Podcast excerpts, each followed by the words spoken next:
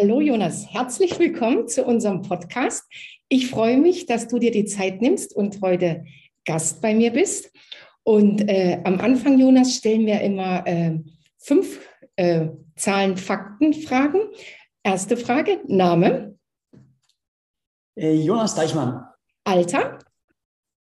Ich bin 34. Beruf. Ich bin Extremsportler und Abenteurer. Hobbys? Ähm, Extremsport und Abenteuer. Also Radfahren, Bergsteigen, Laufen, Trailrunning äh, und so weiter. Alles, was draußen in der Wildnis ist. Bei dir würde das passen, du hast dein Hobby zum Beruf gemacht. Äh, genau, ich bin in der glücklichen Situation, dass mein, mein Hobby auch mein Beruf ist. Jonas, was ist dein Lieblingsessen? Mein Lieblingsessen ist ähm, Chile en Nogada. Das ist oh. ein mexikanisches ähm, Gericht, was ähm, Chili gefüllt mit äh, verschiedenen Gewürzen und, äh, und Fleisch ist. Das ist super und gibt es nur in Puebla irgendwie zwei Monate im Jahr. Aha, sehr gut. Ähm, hast du einen Spitznamen? Ähm, viele, ähm, je nach Land haben mir, mir die Medien anderen Spitznamen gegeben. Jetzt hier in, in Mexiko äh, Forrest Gump Alemann. Sehr schön. Ähm, Jonas, hast du ein Vorbild oder ein Held? Äh, nein, ich habe jetzt kein Vorbild oder Helden, dem ich irgendwie nacheifere. Mhm. Ähm, als kleiner Junge war mein, mein Opa, der hat, war Schlangenfänger in Afrika, äh, immer so jemand, äh, wo ich gesagt habe, das ist, das ist toll, sowas will ich auch machen. Das heißt, von deinem Opa hast du auch deine Lust auf Abenteuer, deine Lust auf äh, in die Welt rauszugehen? Äh, ja, genau. Also mein, mein Opa hat 30 Jahre im Busch in Afrika gelebt und hm. hat Schlangen gezüchtet. Und da das erste Mal war ich als sechsjähriger Junge dort und fand das natürlich äh, super spannend. Wann hast du den Entschluss äh, gefasst, diesen Triathlon Around the World zu machen? Vor zwei Jahren habe ich den Entschluss gefasst. Ich habe gerade den äh, Weltrekord für die von Cape to Cape aufgestellt, also mit dem Fahrrad hm. von Nord-Norwegen nach Kapstadt, Südafrika. Und ich erinnere mich genau an den Tag, wo mir die Idee kam. Ich war gerade in der Sahara unterwegs und äh, habe schon darüber gedacht, okay, mein Abenteuer geht jetzt noch so 35 Tage, bis es vorbei ist. Hm. Äh, wird auch mal Zeit, ähm, mir Gedanken über das nächste zu machen. Und mir war klar, ich möchte nicht mehr nur Radfahren, sondern einfach mal eine andere Disziplin machen. Auf dem Fahrrad habe ich alles erreicht, was es gibt auf der Langstrecke.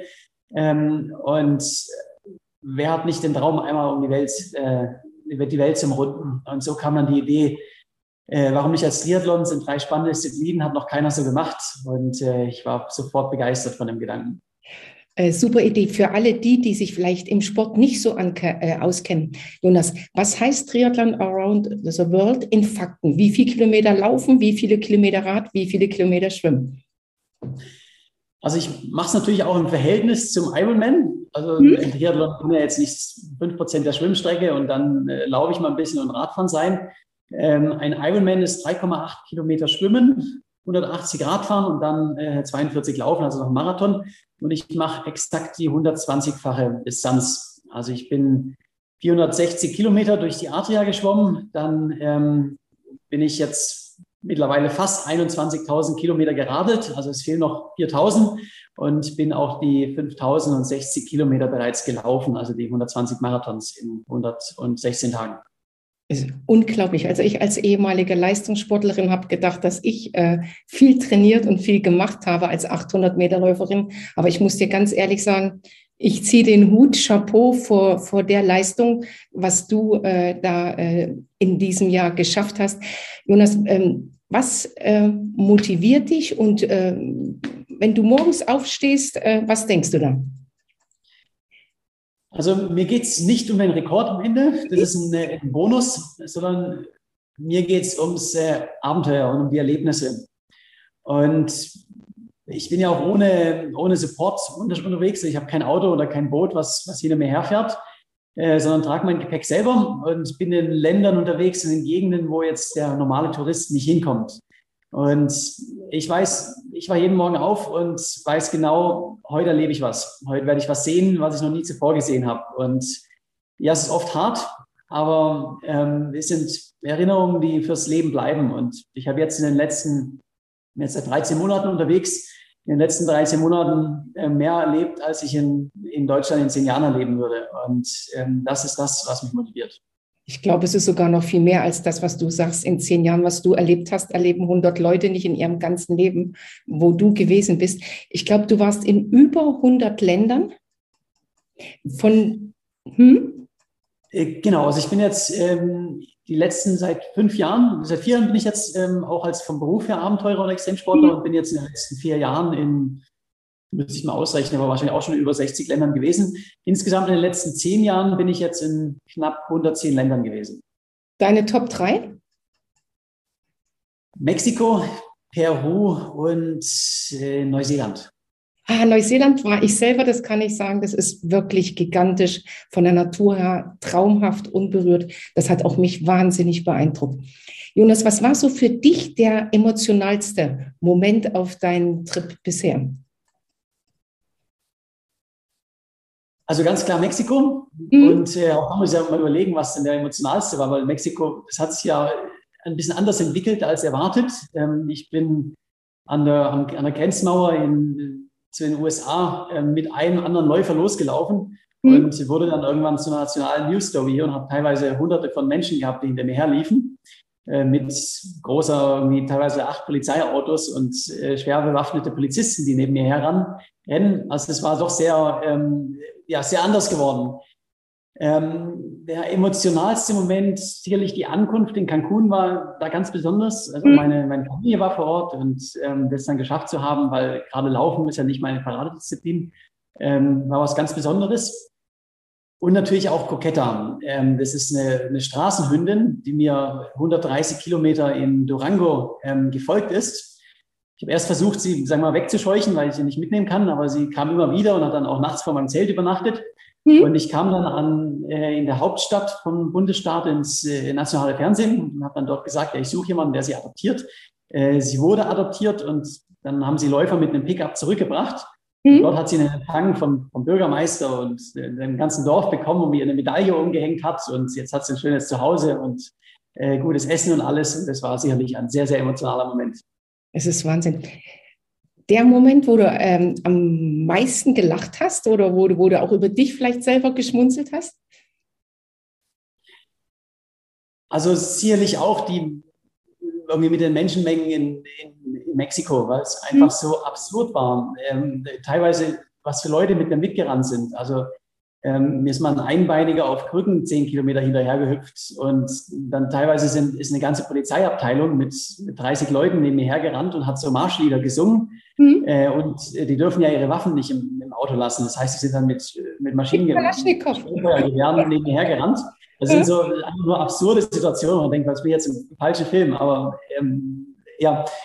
Und Ganz besonders war auch noch, ähm, wo ich aus Tehuacan, äh, kurz in der Mexiko-Stadt, ähm, rausgelaufen bin.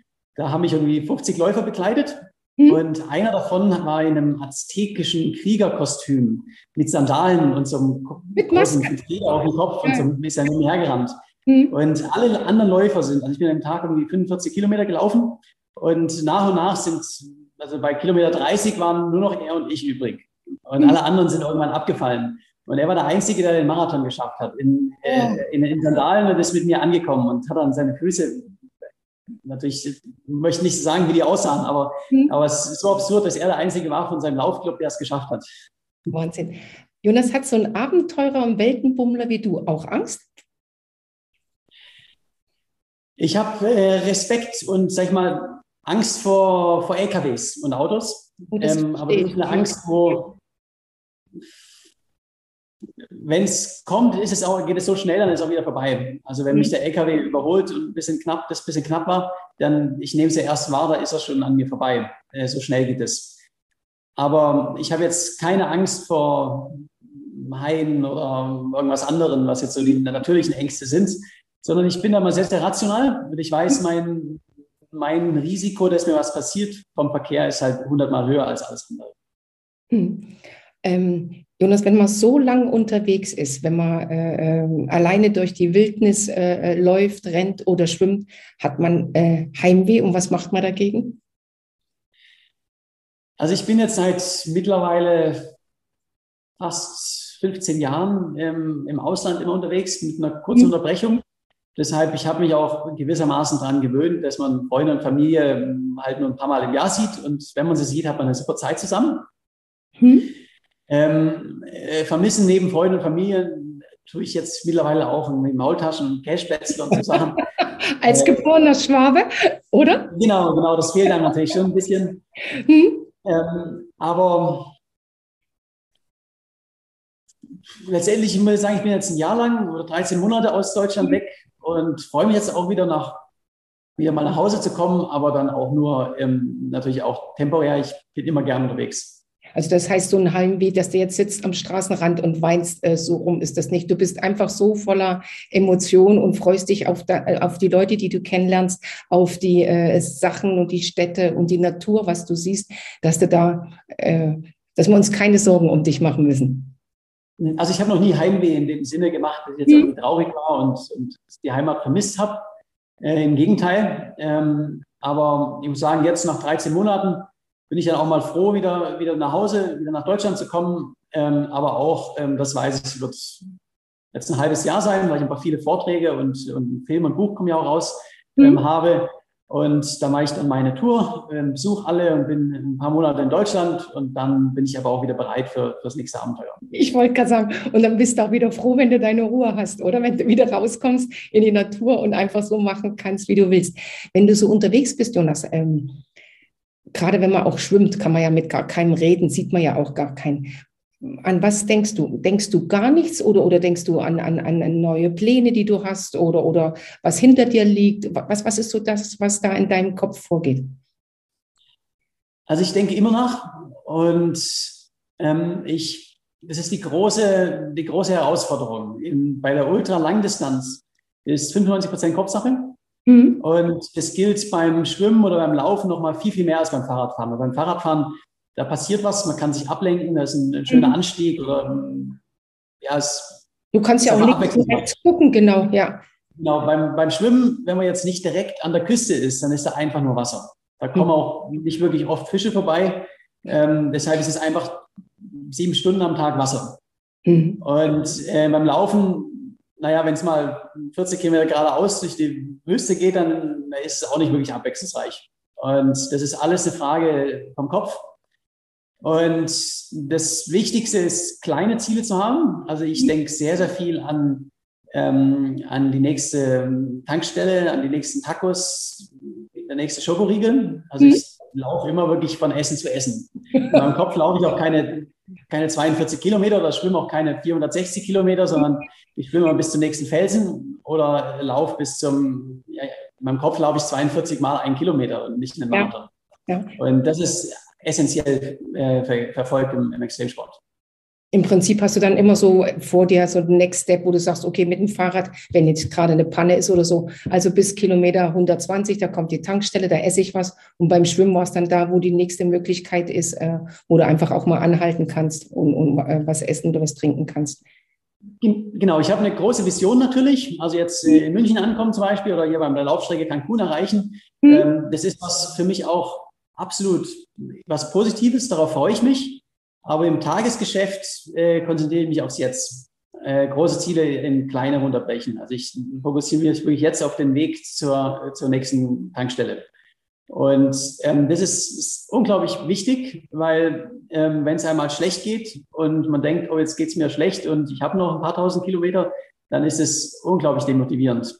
Und ähm, daher kleine Ziele setzen und sich mit was belohnen.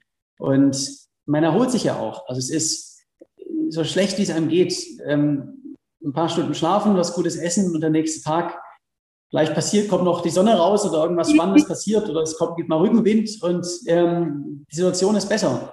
Also der größte Fehler, den man machen kann, ist immer, äh, wenn die Bedingungen gerade schlecht, ist, schlecht sind und man sich nicht gut fühlt und ähm, sich dann von den Bedingungen überwältigen lassen, weil man einfach denkt, oh, das habe ich jetzt noch die nächsten paar tausend Kilometer. Muss ich so reinziehen. Und immer positiv sein, immer davon ausgehen, dass es morgen besser wird schöne Motivationsspruch. Aber trotz alledem, ganz ehrlich, Jonas, hast du einmal zwischendurch gedacht, äh, ich höre auf, was mache ich hier eigentlich, äh, es geht nicht weiter?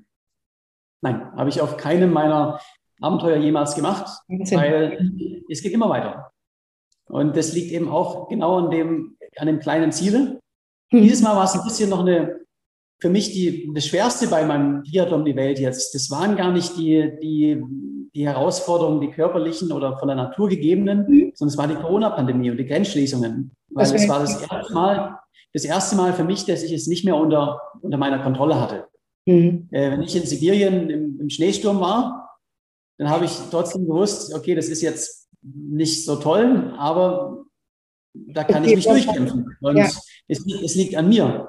Und mit Corona-Grenzschließung, wenn die Grenze zu ist, dann ist sie zu. Und klar habe ich gute politische oder in die Businesswelt Kontakte, wo man vielleicht ein bisschen was mhm. mit der WB lösen kann. Mhm. Aber äh, auch da sind die, die, das ist begrenzt. Wenn die Grenze zu ist und es auf politischer Ebene nicht geht, dann geht es nicht. Und äh, das ist unglaublich schwierig, damit umzugehen. Das wäre auch eine Frage von äh, mir gewesen, wie überhaupt Corona deine ganze Tour. Ich meine, es ist auch, du hattest es ja geplant, du warst unterwegs und dann ist das ja äh, äh, einfach gekommen, wie du sagst. Das kannst du gar nicht äh, beeinflussen. Aber trotz alledem hast du es geschafft und äh, das wäre auch meine nächste Frage gewesen.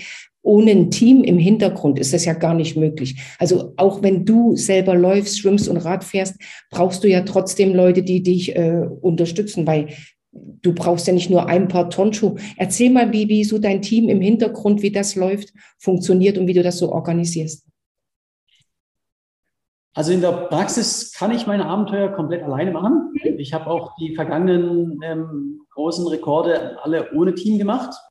Äh, mittlerweile habe ich ein Team, was aber auf Filmen, Bilder und Medienanfragen mhm. und solche Sachen äh, mehr zielt, weil es ist halt mittlerweile auch ein ein großes Projekt, wo einfach ähm, nicht nur mehr das reine Abenteuer alleine dasteht, sondern es ist eben auch noch ein, es kommt ein Fernsehfilm raus, mhm. ähm, es kommt ein Buch, ähm, ich halte Vorträge und, und so weiter. Das ist einfach viel mehr dahinter. Und ich habe ein Team, also mein Vater macht so ein bisschen das Management und mhm. Backoffice, also er kümmert sich um die Webseite, um, mhm. um Medienanfragen und, und so mhm. Sachen, um mir einfach ein bisschen, ein bisschen Zeit abzunehmen. Und mhm. genauso habe ich auch ein Film, Filmteam und Fotografen, die kommen so im Schnitt einmal im Monat für ein paar Tage vorbei mhm. und sind dann aber aufs Filmen und Fotografieren ähm, fokussiert und jetzt nicht auf mir mein Gepäck tragen. Das heißt, um die Frage nochmal zu beantworten, ähm, ich kann meine Projekte komplett alleine machen, äh, mhm. Logistik, äh, von der Logistik her. Ähm, allerdings, wenn man das Ganze auch vermarkten will und darüber ein Buch und Film machen möchte, dann geht das Ganze mittlerweile einfach nicht mehr. Aber wie machst du das zum Beispiel? Du, du kommst ja nicht mit ein paar Tonschuh aus, wenn du jeden Tag einen Marathon läufst. Wie, wie organisierst du sowas zum Beispiel? Also ich habe die äh, letzten vier Monate elf Paar Turnschuhe verbraucht hm? und ähm, habe die erstmal alle irgendwie zwölf Paar nach Tijuana schicken lassen, wo es losging. Hm? Und habe dann immer so zwei oder drei in meinem Anhänger gehabt und die anderen habe ich äh, immer vorausgeschickt. Dass die dann einfach so entlang der Strecke habe ich dann so kleine Supply-Stationen gehabt. Hm. Ähm, die meisten haben, weiß ich jetzt nicht, wer alles dich auf Instagram verfolgt, aber vielleicht gibt es ja doch den einen oder anderen. Das heißt, du läufst ja nicht mit einem Rucksack, sondern du hast ja einen Gott und hast äh, einen Wagen hinten an dir dran, wo du so das Nötigste äh, drin hast. Sag uns ganz kurz, was das Nötigste ist, äh, Jonas, was, was du so mitnimmst. Ich habe so einen Laufanhänger, eigentlich einen Kinderanhänger hinter mir hergezogen, mhm. wo meine Ausrüstung drin war.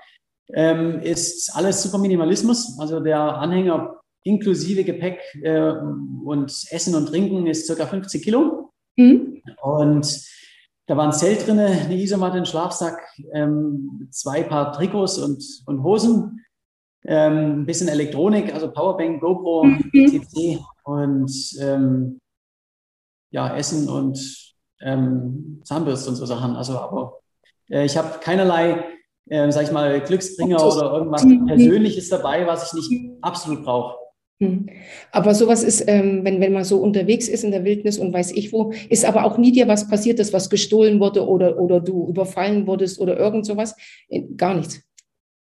Äh, nein, überhaupt nicht. Also ich habe natürlich auf vergangenen Abenteuern ähm, oder jetzt auch auf diesen habe ich jetzt natürlich mal Begegnungen mit Tieren gehabt. Mhm. Also in Mexiko ist mal eine Klapperschlange am Zelt vorbeigekommen oder Skorpione, Spinnen, Taranteln und so Sachen. Mhm. Aber das ist ja, wenn man sich richtig verhält, auch, kein, auch keine Gefahr.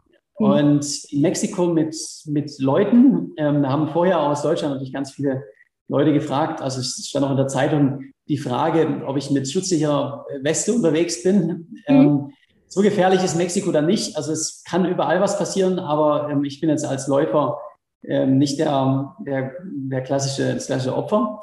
Äh, mhm. interessant war es vor allen Dingen in, in Sinaloa.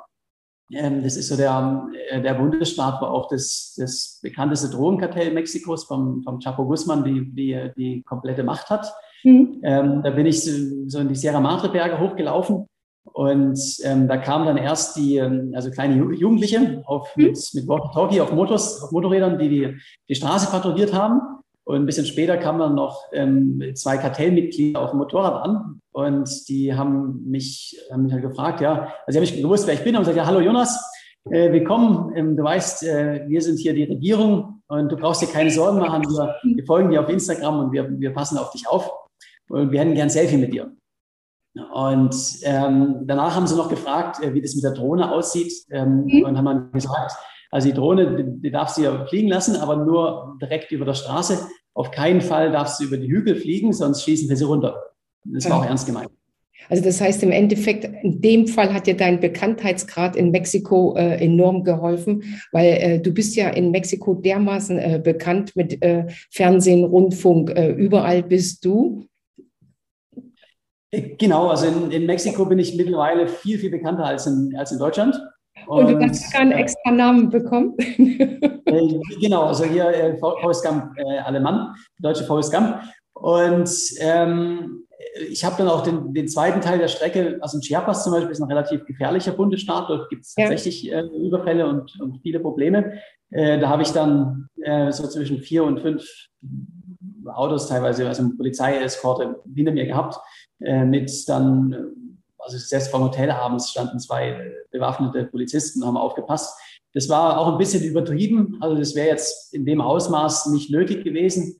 Aber die, die Regierung, also die, die Lokalregierungen wollten sich natürlich auch mal so ein bisschen hier präsentieren. Und man muss auch ganz klar sagen, wenn, wenn mir in den internationalen Medien irgendwas passiert, dann ist es für den Tourismus in dem Land natürlich, in der Region natürlich eine absolute Katastrophe. Deshalb waren sie auch ein bisschen übervorsichtig. Aber ich war immer, immer gut beschützt. Hm. Gut, hast du vollkommen recht. Wenn, wenn jemand so medienwirksam unterwegs ist und wenn dann irgendwas passiert oder du verschwindest, äh, was Schlimmeres kann den eigentlich äh, gar nicht passieren. Jonas, wenn so ein Weltenbummler mal Urlaub macht, was macht der dann?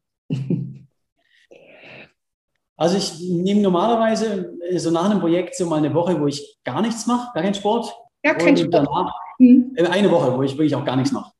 Und danach wird mir aber auch schon wieder ziemlich langweilig. Das heißt, ich fange dann schon wieder an, halt so lockere Läufe, Radfahren, Wandern, je nachdem, wo ich gerade bin. Mhm. Ähm, und ähm, das geht dann so, also so drei, vier Wochen und danach bin ich einfach so gelangweilt, dass ich unbedingt wieder Sport, richtig Sport machen muss. Mhm. Ähm, ich habe allerdings äh, nach so einem Projekt mal ein paar Monate, wo ich jetzt, sage ich mal, nicht trainiere, sondern einfach so nach Lust und Laune Sport mache. Das können mal auch mal 150 Kilometer Radtour sein, aber jetzt nicht, dass ich das regelmäßig mache. Wenn ich Urlaub habe, dann ähm, mache ich nun mal das, was ich auch mache, wenn ich nicht Urlaub habe. Also ich gehe mit dem Fahrrad auf äh, Bikepacking, Abenteuer oder gehe wandern, Bergsteigen, so Sachen. Also Urlaub und, und Arbeit unterscheidet sich bei mir eigentlich nicht. Vielleicht sind die Distanzen ein bisschen kürzer. Hm. Der normale Urlauber, oder nein, einige von den Urlaubern, wir können ja nicht alle über einen Kamm scheren, der äh, äh, liegt am Strand und liest, aber das gibt es beim Jonas halt nicht, dass du einfach mal drei, vier äh, Wochen irgendwo äh, rumliegst und nicht machst. Das, das kannst du dir gar nicht vorstellen. Und als äh, Sportler kenne ich auch, ist man eigentlich immer in Bewegung und fühlt sich eigentlich unwohl, spätestens nach äh, zwei, drei Tagen, dass man sagt, oh nee, jetzt brauche ich wieder irgendwie Bewegung und Belastung. Ja, also ich mir jetzt so einen Urlaub vorstelle, in einem, in einem All-Inclusive-Resort am, am, Pool liegen und, äh, und nichts machen, das, das kann ich zwei Tage machen und dann, dann halte ich es nicht mehr aus. Jetzt deine Tour nähert sich so langsam dem Ende, Jonas. Äh, es gibt doch garantiert schon Pläne, was du als nächstes machen willst. Oder ähm, ich glaube nicht, dass du sagst, nee, nee, ich habe noch nichts, aber wie ich dich kenne, hast du garantiert schon was im Kopf.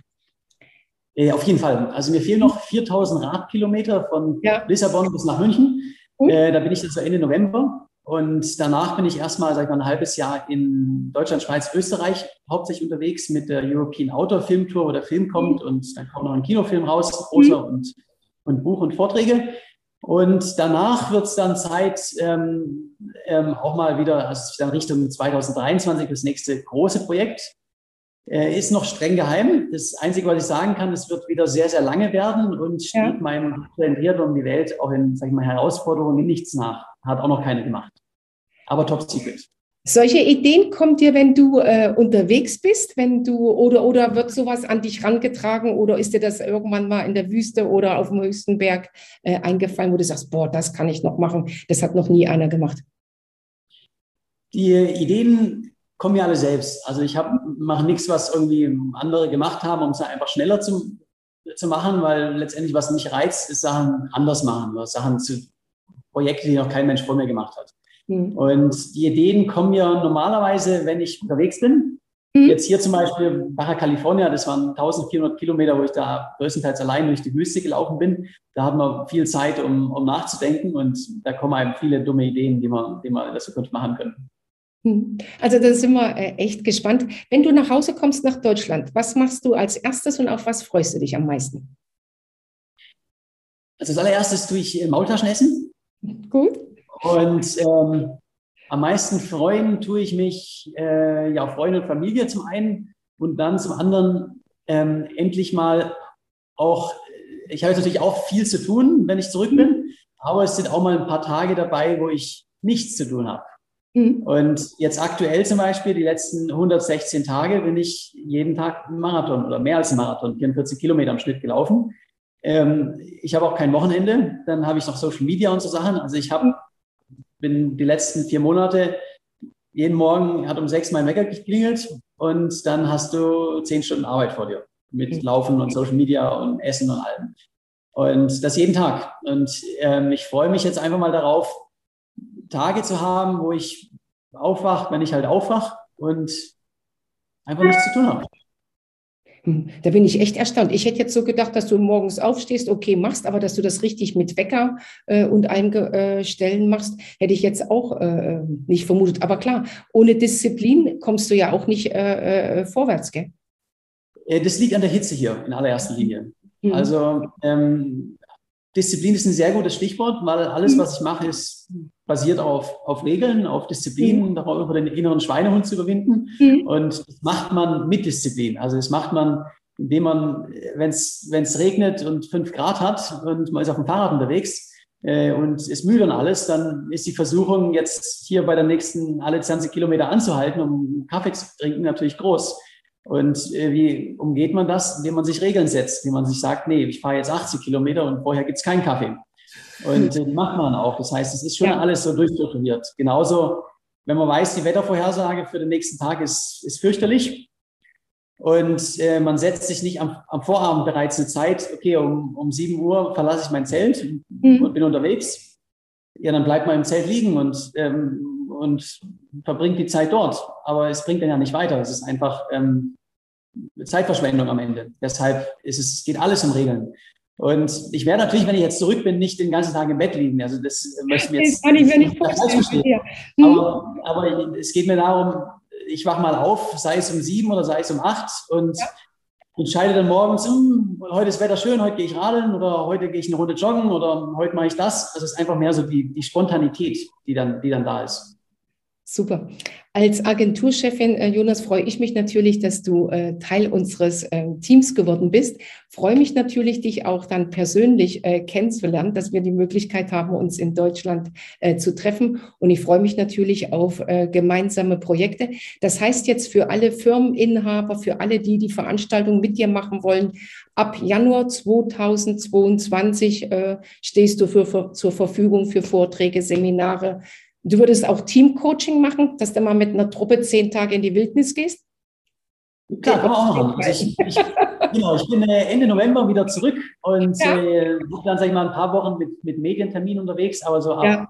ab Anfang Januar ähm, bin ich dann auch die nächsten paar Monate in größtenteils in Deutschland oder Schweiz, Österreich unterwegs und habe dann meinen neuen äh, Vortrag äh, mit, sage ich mal, Storytelling vom ersten Triathlon rund um die Welt und äh, Fokus natürlich auf ähm, Mindset, Motivation, Zielsetzung äh, und solche Themen und wie kann man auch, sag ich mal, die Learnings von, von, von meinem Projekt, vom Erfolg im Extremsport auch auf, auf die Arbeitswelt ähm, transferieren. Und da bin ich ab, sag ich mal so, Mitte Januar auf jeden Fall auch bereit für. Dankeschön, Jonas. Also für alle hier draußen, wenn ihr gerne den Jonas live erleben wollt, wenn ihr wollt, dass der Jonas mal mit eurem Team trainiert, wenn der Jonas mal erklärt, was Disziplin bedeutet und was Ausdauer bedeutet und dieses, was so viele immer sagen, never give up, wie man das wirklich lebt, dann äh, ruft an, meldet euch bei uns und wir freuen uns, äh, bei euch Gast zu sein. Und dir, lieber Jonas, für die letzten 4000 Kilometer, toi, toi, toi, gutes Wetter, viel Spaß und ich freue mich, dich live zu sehen. Dankeschön. Vielen Dank und dann sehen wir uns äh, bald in Deutschland. Bis dann. Tschüss, Jonas. Tschüss.